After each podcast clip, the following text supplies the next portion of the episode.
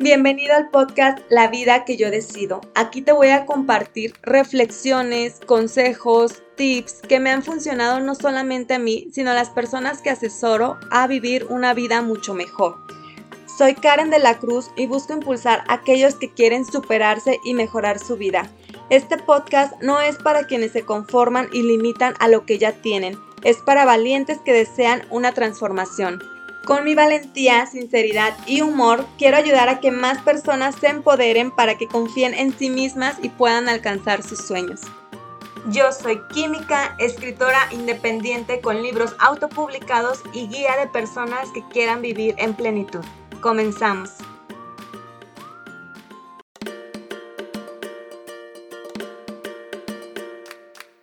Mejora tú para mejorar tu relación. Es decir, que no podemos pedir algo que no estemos haciendo nosotros o no podemos pedir que las otras personas, llámense nuestro novio, nuestro esposo, hagan cosas por nosotros o por nuestra relación si nosotras tampoco ponemos de nuestra parte.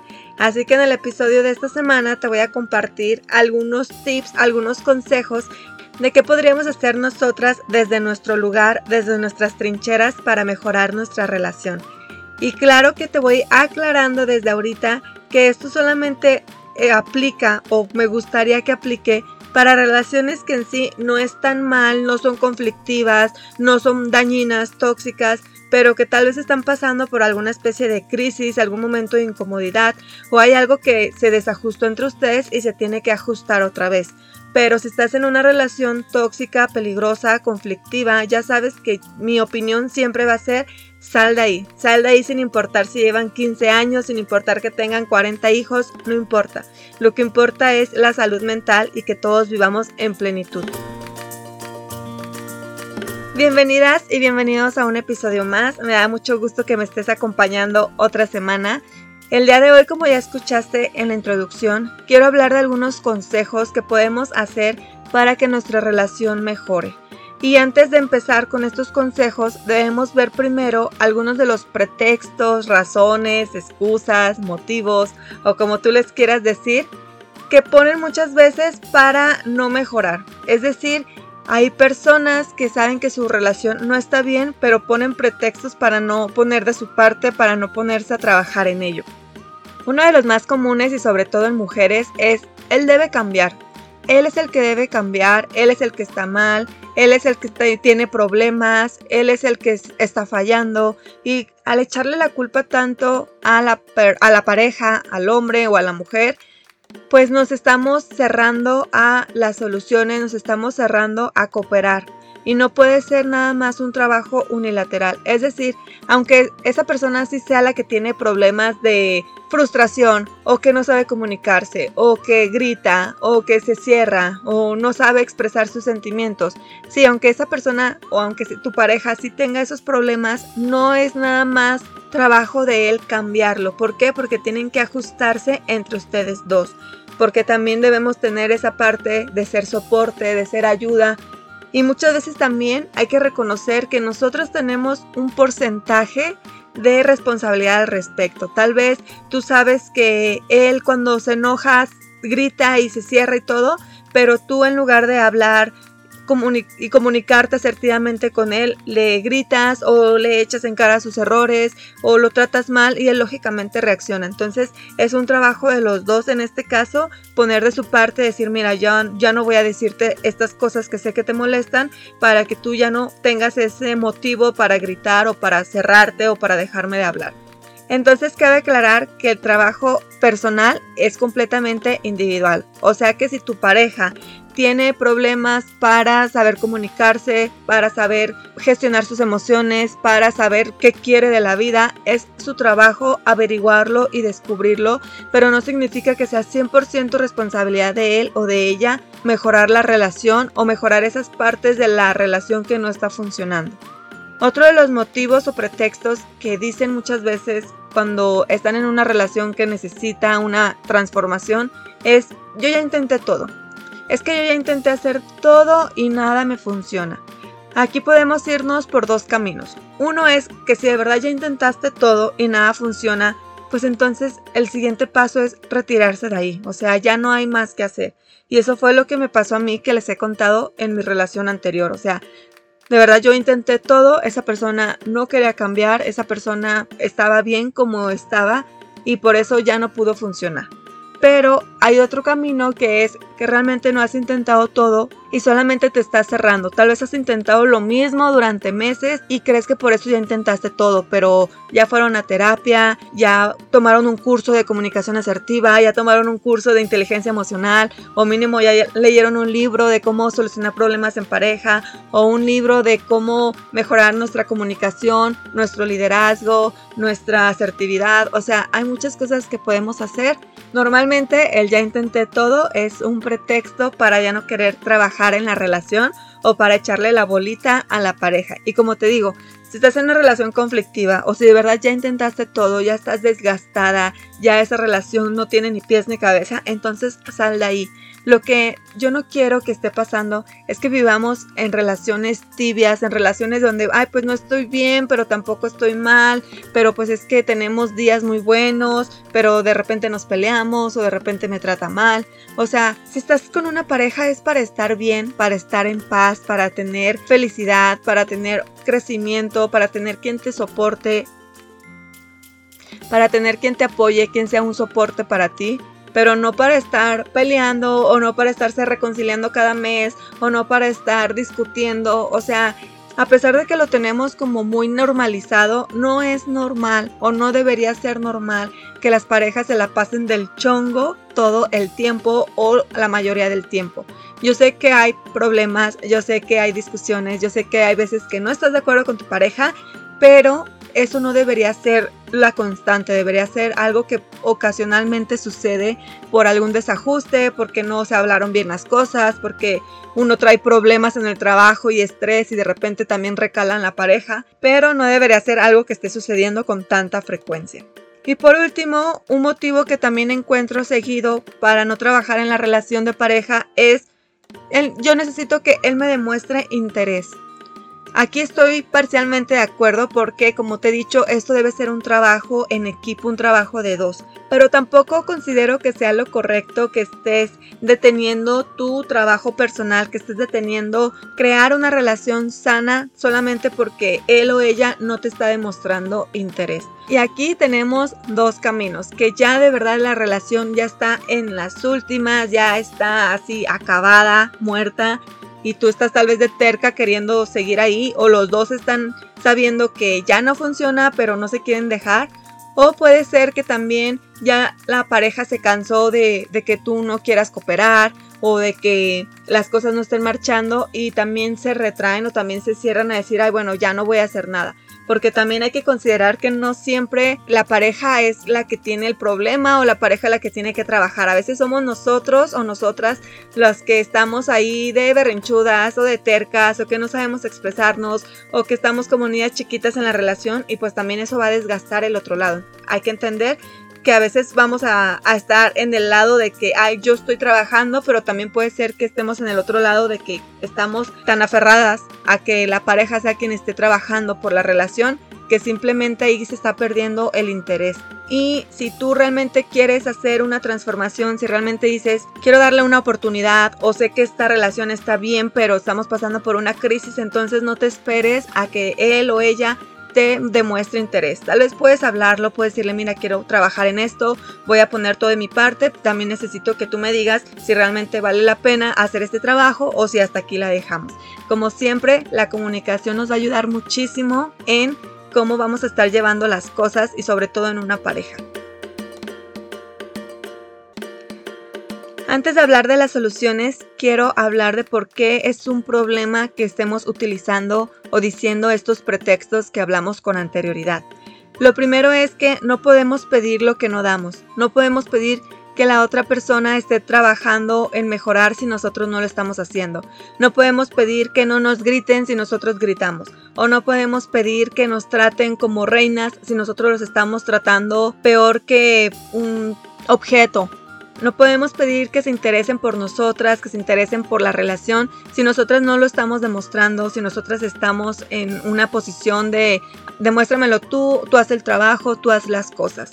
No puedes pedir entonces lo que no das. Por eso si estás viviendo bajo estos pretextos que veíamos con anterioridad, va a ser difícil que puedas avanzar en tu vida y en tu crecimiento tanto de pareja como de persona.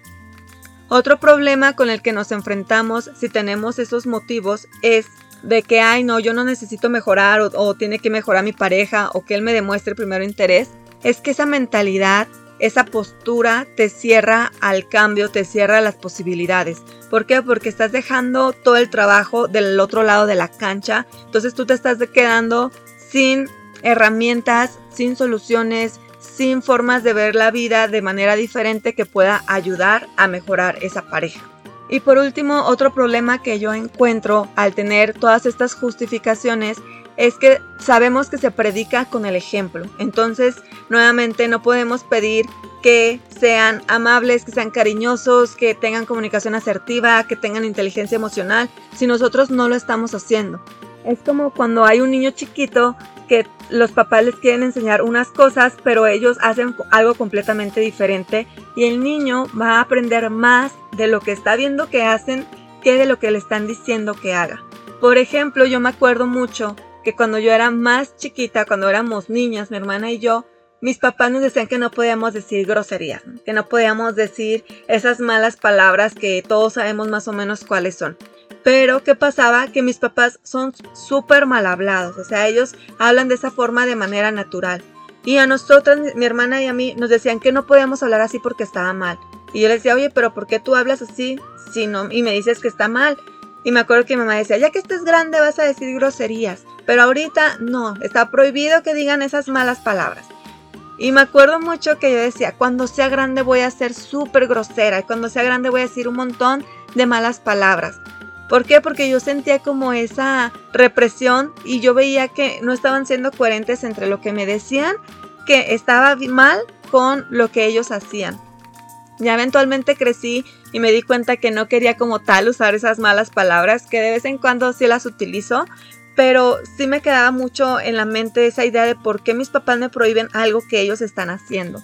Y ese es un ejemplo no tan grave, pero sí ponte a pensar si tú tienes hijos o tal vez no tienes hijos, pero tú fuiste hijo, cómo tus papás eran incoherentes con ciertas cosas, que te decían, esto está mal, pero ellos lo hacían. No fumes, pero ellos fuman. No tomes alcohol, pero ellos toman alcohol o te ponían a hacer actividades que ellos no predicaban con el ejemplo que tenían que hacer.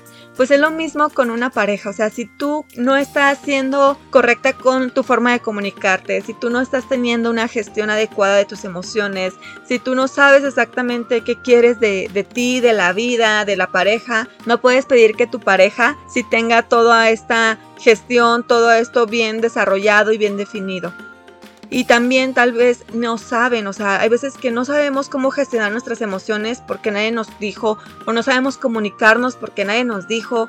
Como ya les he dicho en otros episodios, Los lenguajes del amor es un libro del 94 y yo apenas lo descubrí el año pasado y sé que hay personas que ni siquiera lo saben y hay personas que tal vez van a morir sin saber que existen lenguajes del amor, que existen formas diferentes de comunicar el amor en las personas. Entonces, si no sabe la otra persona, tú no puedes solamente obligarla o querer que mágicamente aprenda. Si tú dices, necesito que mi pareja sepa comunicarse mejor, tú debes saber comunicarte bien para que le puedas mostrar con tu ejemplo, no como que fueras a ir a la escuelita y ponerte de maestra o de maestro, sino con tu ejemplo empiecen a ver cómo es posible.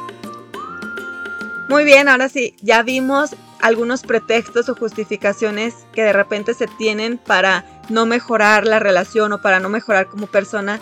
Y también ya vimos por qué es una problemática que estemos viviendo bajo estas justificaciones. Ahora sí te voy a compartir algunas cosas que podemos mejorar, que me refiero a nuestra mentalidad o a nuestra forma de ser nuestra forma de desenvolvernos con los demás, especialmente con nuestra pareja. El primero que creo que es súper clave es tener gratitud. Aumentar nuestra gratitud por ende va a mejorar nuestra relación. ¿Cuándo fue la última vez que le agradeciste algo a tu pareja? ¿Cuándo fue la última vez que le agradeciste que pague la renta, que cuide a los niños, que te lleve al trabajo, pase por ti al trabajo? ¿Cuándo fue la última vez que le agradeciste que te llevara a comer o que lavara los trastes o que lavara la ropa? Y yo sé que tal vez puedes estar pensando, ay, pero es obligación, o lavar los trastes es algo que él tiene que hacer, o ella ya sabe que le toca lavar la ropa. Sí, aunque sean nuestras obligaciones, no significa que no nos lo puedan agradecer, no significa que no puedas reconocer el esfuerzo de tu pareja, aunque ya sepa que tiene que ir a trabajar para traer dinero a la casa no deberían ser cosas antagónicas, es decir, no por el hecho de que sea tu obligación, que sea una responsabilidad tuya, significa que ya nadie te lo puede reconocer o te lo puede agradecer. Pueden ir de la mano. Sí, es tu responsabilidad trabajar, pero te lo agradezco. Sí, yo sé que quedamos en que tienes que lavar los baños, pero te lo agradezco que lo hagas y a nadie le cae mal un agradecimiento. O sea, nunca va a haber exceso de gratitud. No creo que exista alguien que diga, ay no, ya no me agradezcas por lavar los baños. Porque tal vez sí lo puedes decir, pero internamente se siente bonito, internamente se siente agradable que alguien te esté reconociendo lo que estás haciendo. Y a veces en una pareja que ya tiene muchos años o que ya viven juntos, pues es fácil caer en la monotonía o es fácil caer como en esta costumbre de decir, bueno, es que ella es la que siempre cocina, ya lo sabemos, o él es el que siempre está capaz al perro, ya lo sabemos, y vamos perdiendo de vista que estas actividades que estamos haciendo se pueden agradecer, se pueden reconocer. Así que si lo necesitas, ponle pausa a este episodio y mándale aunque sea un mensaje a tu esposo, a tu novio, a tu novia, diciéndole lo mucho que le agradeces lo que ha hecho en el día a día. Y no solamente la gratitud se refiere a estarle agradeciendo a la pareja lo que está haciendo. También para mí la gratitud es sentirte agradecida con la vida, con Dios, por darte a esa pareja. O sea, es sentir agradecimiento, como hay una frase bonita que se me hace que es tantos mundos, tantas vidas y coincidir, algo así va. No la, no la recuerdo con exactitud, pero el punto es ¿Cuándo fue la última vez que te sentiste agradecida por estar con esta persona? ¿Cuándo fue la última vez que te sentiste agradecida porque se hicieron novios, porque se fueron a vivir juntos, porque te pidió matrimonio, porque se casaron? ¿Cuándo fue la última vez que sentiste ese agradecimiento por estar conviviendo con él o con ella?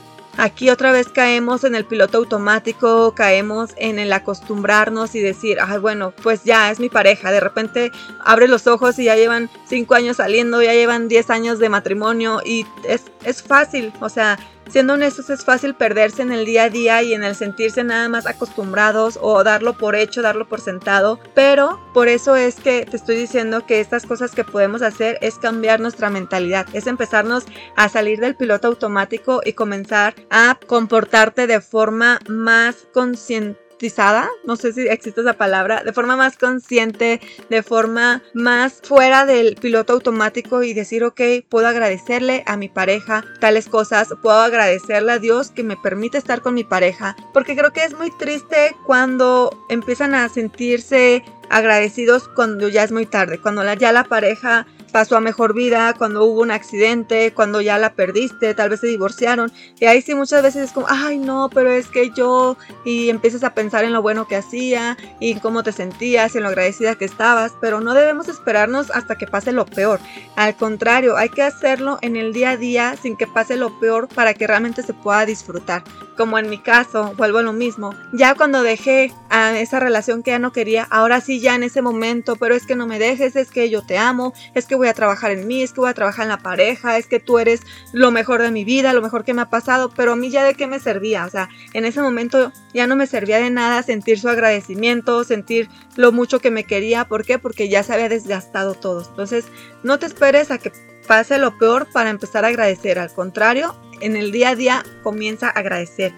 Yo les había contado en mi Instagram, no me acuerdo si en algún episodio aquí, que cuando cumplimos dos años mi esposo y yo, le sugerí que en una libreta todos los días nos anotáramos algún agradecimiento, ya fuera un agradecimiento de algún recuerdo que nos llegara o algo que habíamos hecho en el día a día, y lo hemos mantenido a lo largo de ya casi dos meses.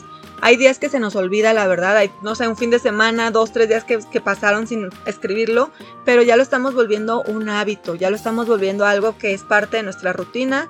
Tenemos esa libreta en nuestra habitación, nos escribimos algo antes de dormir, lo leemos y es bonito porque yo me he dado cuenta que a veces él me agradece cosas que no sabía que había notado o me agradece cosas de mi personalidad de mi actitud, que también me ayuda de cierta forma a mejorar mi autoestima, a sentirme más confiada y más segura. Y yo sé que también de su parte se da cuenta, gracias a estos agradecimientos, que yo me doy cuenta y que agradezco muchas actividades que él hace por mí o por la, la familia, que tal vez si no se lo escribiera, él no se da cuenta que yo lo estoy viendo y que lo estoy agradeciendo. Yo considero que sí nos ha ayudado a mejorar nuestra relación yo considero que sí nos sentimos más unidos, más agradecidos y aparte porque está siendo parte de nuestra rutina el hecho de escribirnos, es como algo que estamos compartiendo juntos y eso también suma a tener una relación sana, una relación bonita. Otro punto que puedes mejorar y que te va a ayudar de forma indirecta o de efecto secundario a mejorar tu relación es cambiar tus hábitos o mejorarlos. Es decir, tener buenos hábitos porque estos buenos hábitos nos llevan a tener una buena vida y esta buena vida nos lleva a tener una mejor actitud, más energía, más emoción, mejor autoestima y eso en efecto secundario va a ayudar a la relación. Revisa por favor tus hábitos. Eso es algo también que he venido hablando durante muchos episodios. Haz ejercicio con regularidad, come sano y no significa que le digas adiós a los carbohidratos, adiós a los ultraprocesados, adiós a todo lo rico de la vida, sino que comas sano. O sea, comer sano significa que si el domingo quieres comerte una nieve, lo hagas. O que si el miércoles te, se te antojó eh, cerveza y pizza en la noche, te lo comas. Pero que no sea la constante, que no sea de, ay, de siete días a la semana, cuatro se me antojó pizza. De siete días a la semana, cinco fui por un frappuccino. Porque entonces eso sí no es estar cuidando tu alimentación, eso sí no es estar comiendo sanamente. Y hacer ejercicio pues no se refiere solamente a la parte estética, no solamente es para que te veas bien buena, bien bueno, sino para que tengas energía. El ejercicio, a pesar de que te desgastas y te andas medio muriendo en el entrenamiento, te genera energía, te genera endorfinas, te genera un mejor estado de ánimo, te ayuda a la circulación, te ayuda a disminuir el estrés, te ayuda a dormir mejor. Muchos de los problemas de insomnio se dan en personas que no hacen ejercicio que no hacen ejercicio y luego, ay, es que no puedo dormir y todo. Comienza a hacer ejercicio y vas a ver que empiezas a regular tu ciclo. Hay muchísimos beneficios, de hecho hacer ejercicio es puro beneficio y debes darte ese tiempo en el día a día. Aunque sea comienza con media hora, no importa si te tienes que despertar más temprano o si debes dejar el celular más temprano, hazlo por ti, de verdad que es un, una inversión a corto, mediano y largo plazo, porque en el corto plazo comienzas a sentirte con energía, con motivación, con una mejor actitud y pues ya a mediano y largo plazo te ayudas a ti misma a que no se desarrollen ciertas enfermedades que sabemos que vienen de malos hábitos, a que tengas una mejor circulación, que de repente no se te empiece a pegar la grasa en las arterias, que de repente no tengas problemas de que, ay, ya no me puedo ni agachar o ya me duele todo. ¿Por qué? Nuestro cuerpo se puede ir atrofiando, nuestro cuerpo puede ir perdiendo sus capacidades si no lo estamos moviendo. Y normalmente todos tenemos una vida un poco sedentaria con los empleos, ya muchos son de oficina, ya muchos son de estar en una misma posición 8 o 9 horas y por lo mismo debemos darle ese, ese papacho a nuestro, a nuestro cuerpo con el ejercicio.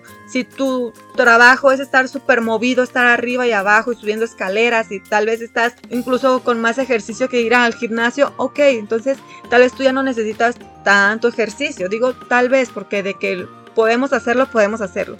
Pero si tú sabes ya de, entrada que tu trabajo es estar en una oficina nueve horas sentada o tu trabajo es estar atendiendo en un mostrador nueve horas parada, parado, pues sí vas a necesitar meterle ejercicio para que tu cuerpo genere movimiento, genere energía y genere actitud y todo lo que te he estado contando. Y bueno, también ya sabes los, los consejos de cajón ya como de abuelita, toma agua, evita los vicios, evita lo más posible el alcohol, el cigarro, la marihuana, todas aquellas cosas que sabemos que no necesitamos realmente. Que tal vez lo queremos o nos gusta, pero no es como tal una necesidad. ¿Por qué? Porque tal vez ahorita no sientas nada malo, pero ponte a pensar a largo plazo. El problema que estamos pasando como sociedad es que todo lo estamos pensando a corto plazo. Todo lo estamos pensando en, de aquí al fin de semana, en no pasa nada, pero no estamos pensando, no estamos considerando que lo más probable es que vivamos muchos años, lo más probable es que vivamos otros 40, 50 años y ahí sí es donde nos va a pasar factura el habernos estado desvelando por puro placer, el haber estado tomando tanto alcohol, tanto cigarro, tanta marihuana, tanto lo que sea Así que te invito a que reflexiones los hábitos que tienes en el día a día y veas si esos te van a favorecer en el futuro. Tal vez no vas a eliminar al 100% estos hábitos que no son tan positivos, pero los puedes disminuir.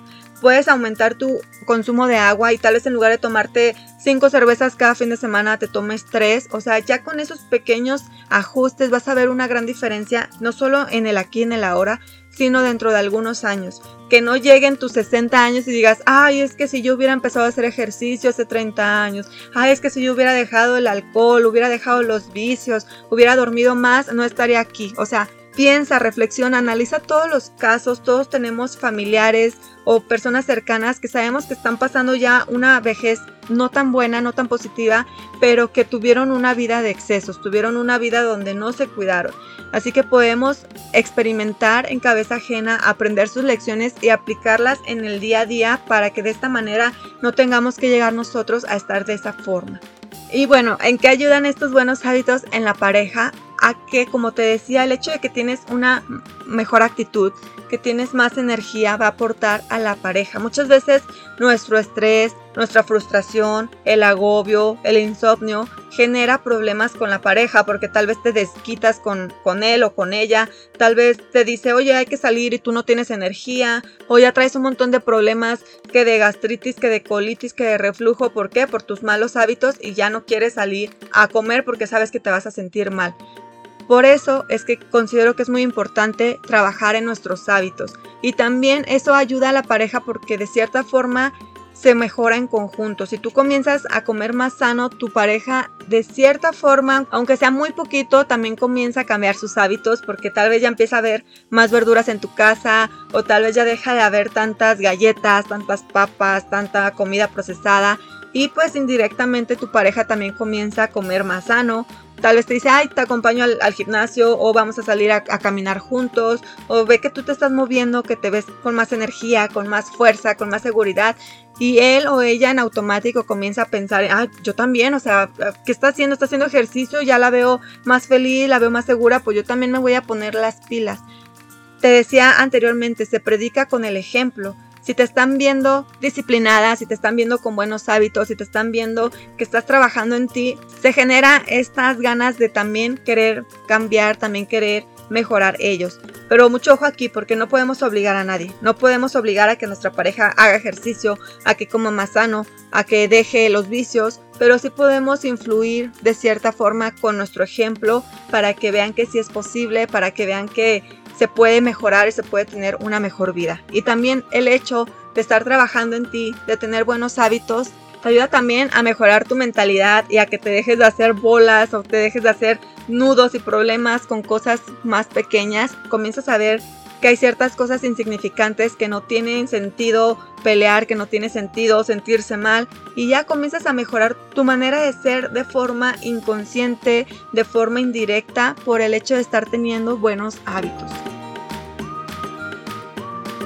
Otra cosa que puedes hacer para mejorar tu relación de pareja es proponer. Es proponer planes, es proponer ideas y no esperarte a que él o ella te lo indique o te lo pida. Si tú quieres salir en tu aniversario a algún lado, propónselo. Si tú quieres ir de viaje, de paseo, a algún pueblito mágico, algún lugar, una escapada de fin de semana, proponlo. A veces como que nos quedamos con la idea de, ay no, es que qué va a pensar, ay me va a decir que no, mejor no le digo nada. O ay es que ya sé que no tenemos dinero. Igual háblenlo, o sea, tal vez no va a ser un viaje que hagas el siguiente fin de semana, pero tal vez lo pueden organizar y planear para que lo hagan dentro de seis meses. Y tampoco me refiero a cosas que sean tan grandes exclusivamente como los viajes, sino puede ser una salida al cine, una salida a cenar, en lugar de estar cenando ahí en el sillón viendo Netflix, tal vez le dices, bueno, ¿qué te parece si hoy salimos a comer a este lugar? ¿O qué te parece si hoy cenamos en el comedor en lugar de en la sala viendo la televisión? O sea, esos pequeños cambios van a ayudar a salir del piloto automático a la pareja. Puedes proponer incluso renovaciones en el hogar. Oye, ¿qué te parece si movemos de lugar esta mesa? ¿Qué te parece si pintamos esta pared? ¿Qué te parece si organizamos la casa de esta forma?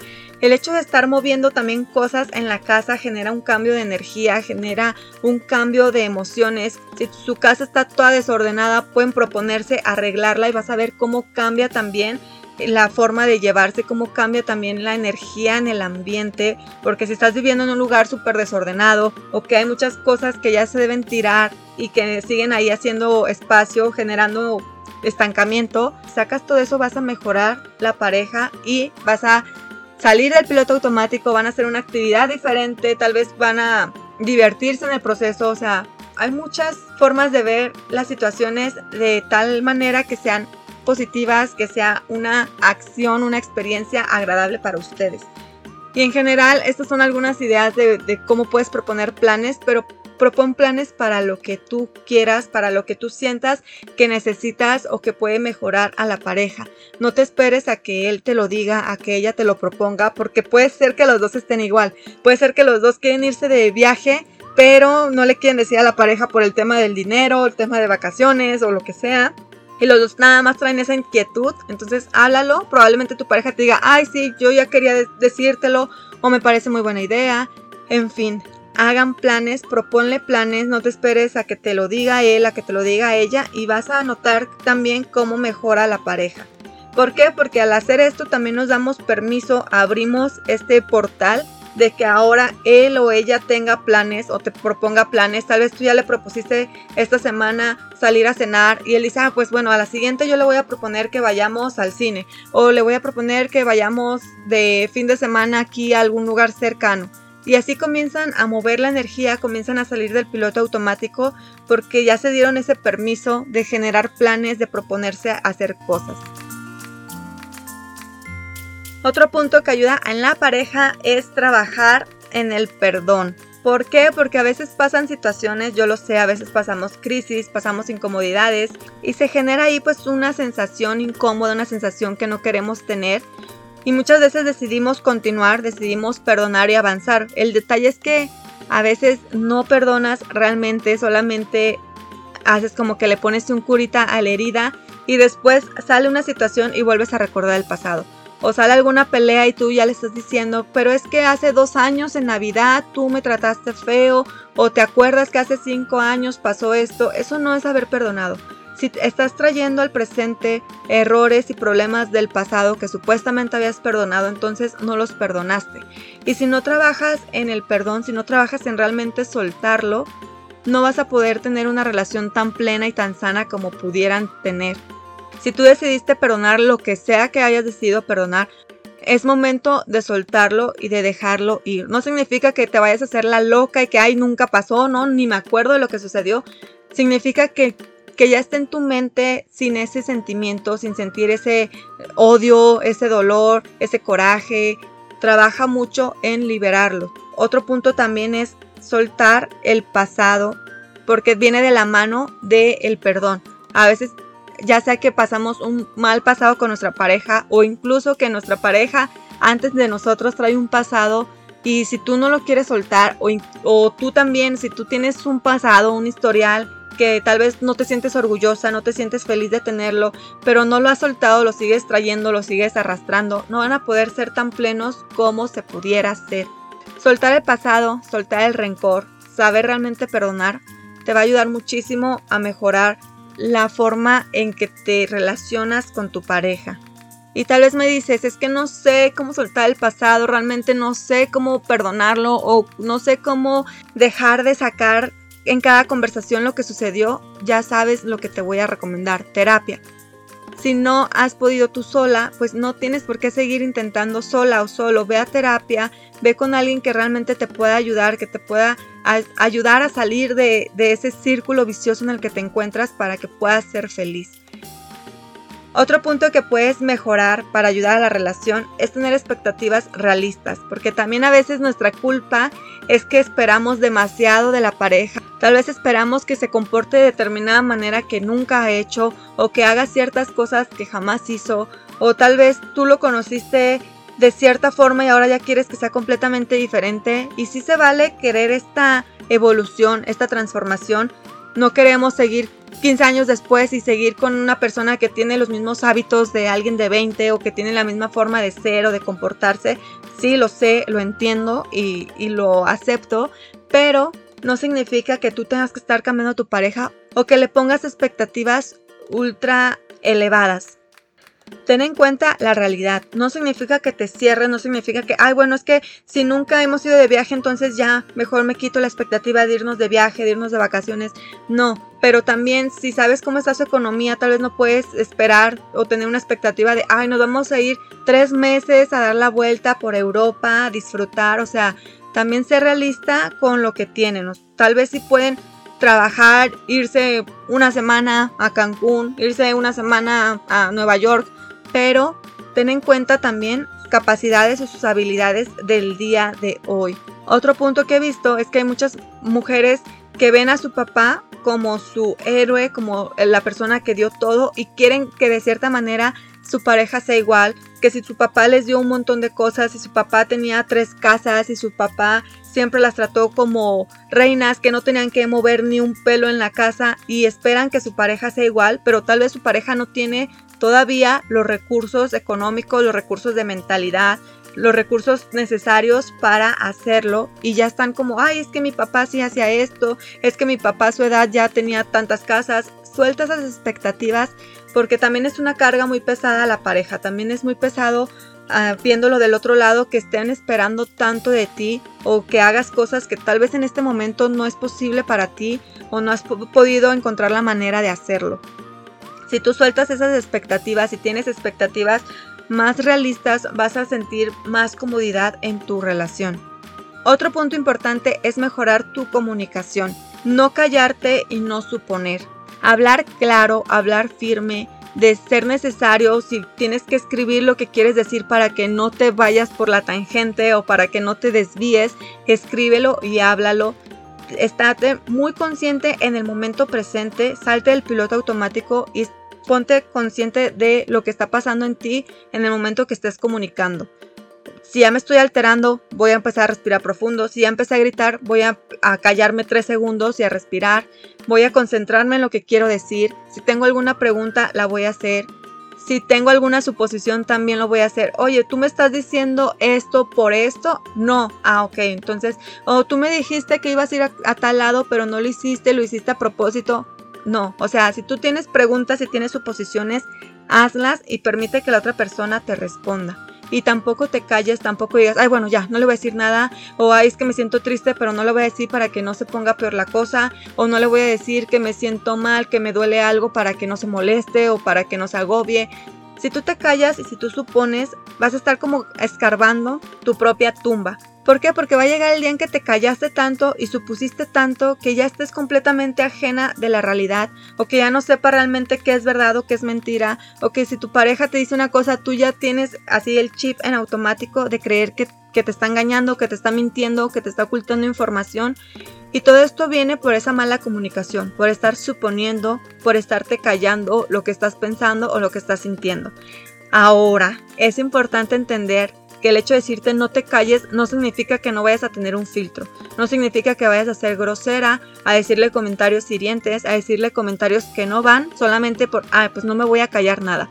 No, se trata de que no te calles lo que estás sintiendo o lo que estás pensando y que lo expliques de una manera en que no vayas a lastimar a la persona.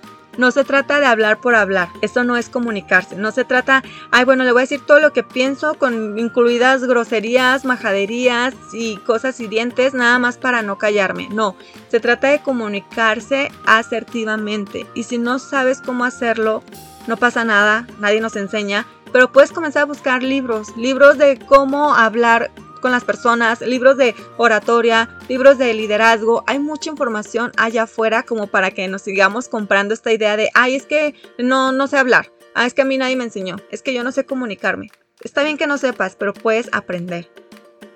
Y por último, algo que te quiero recomendar que ayuda de manera indirecta a la pareja es comenzar a trabajar en metas personales, es comenzar a hacer cosas que te gustan.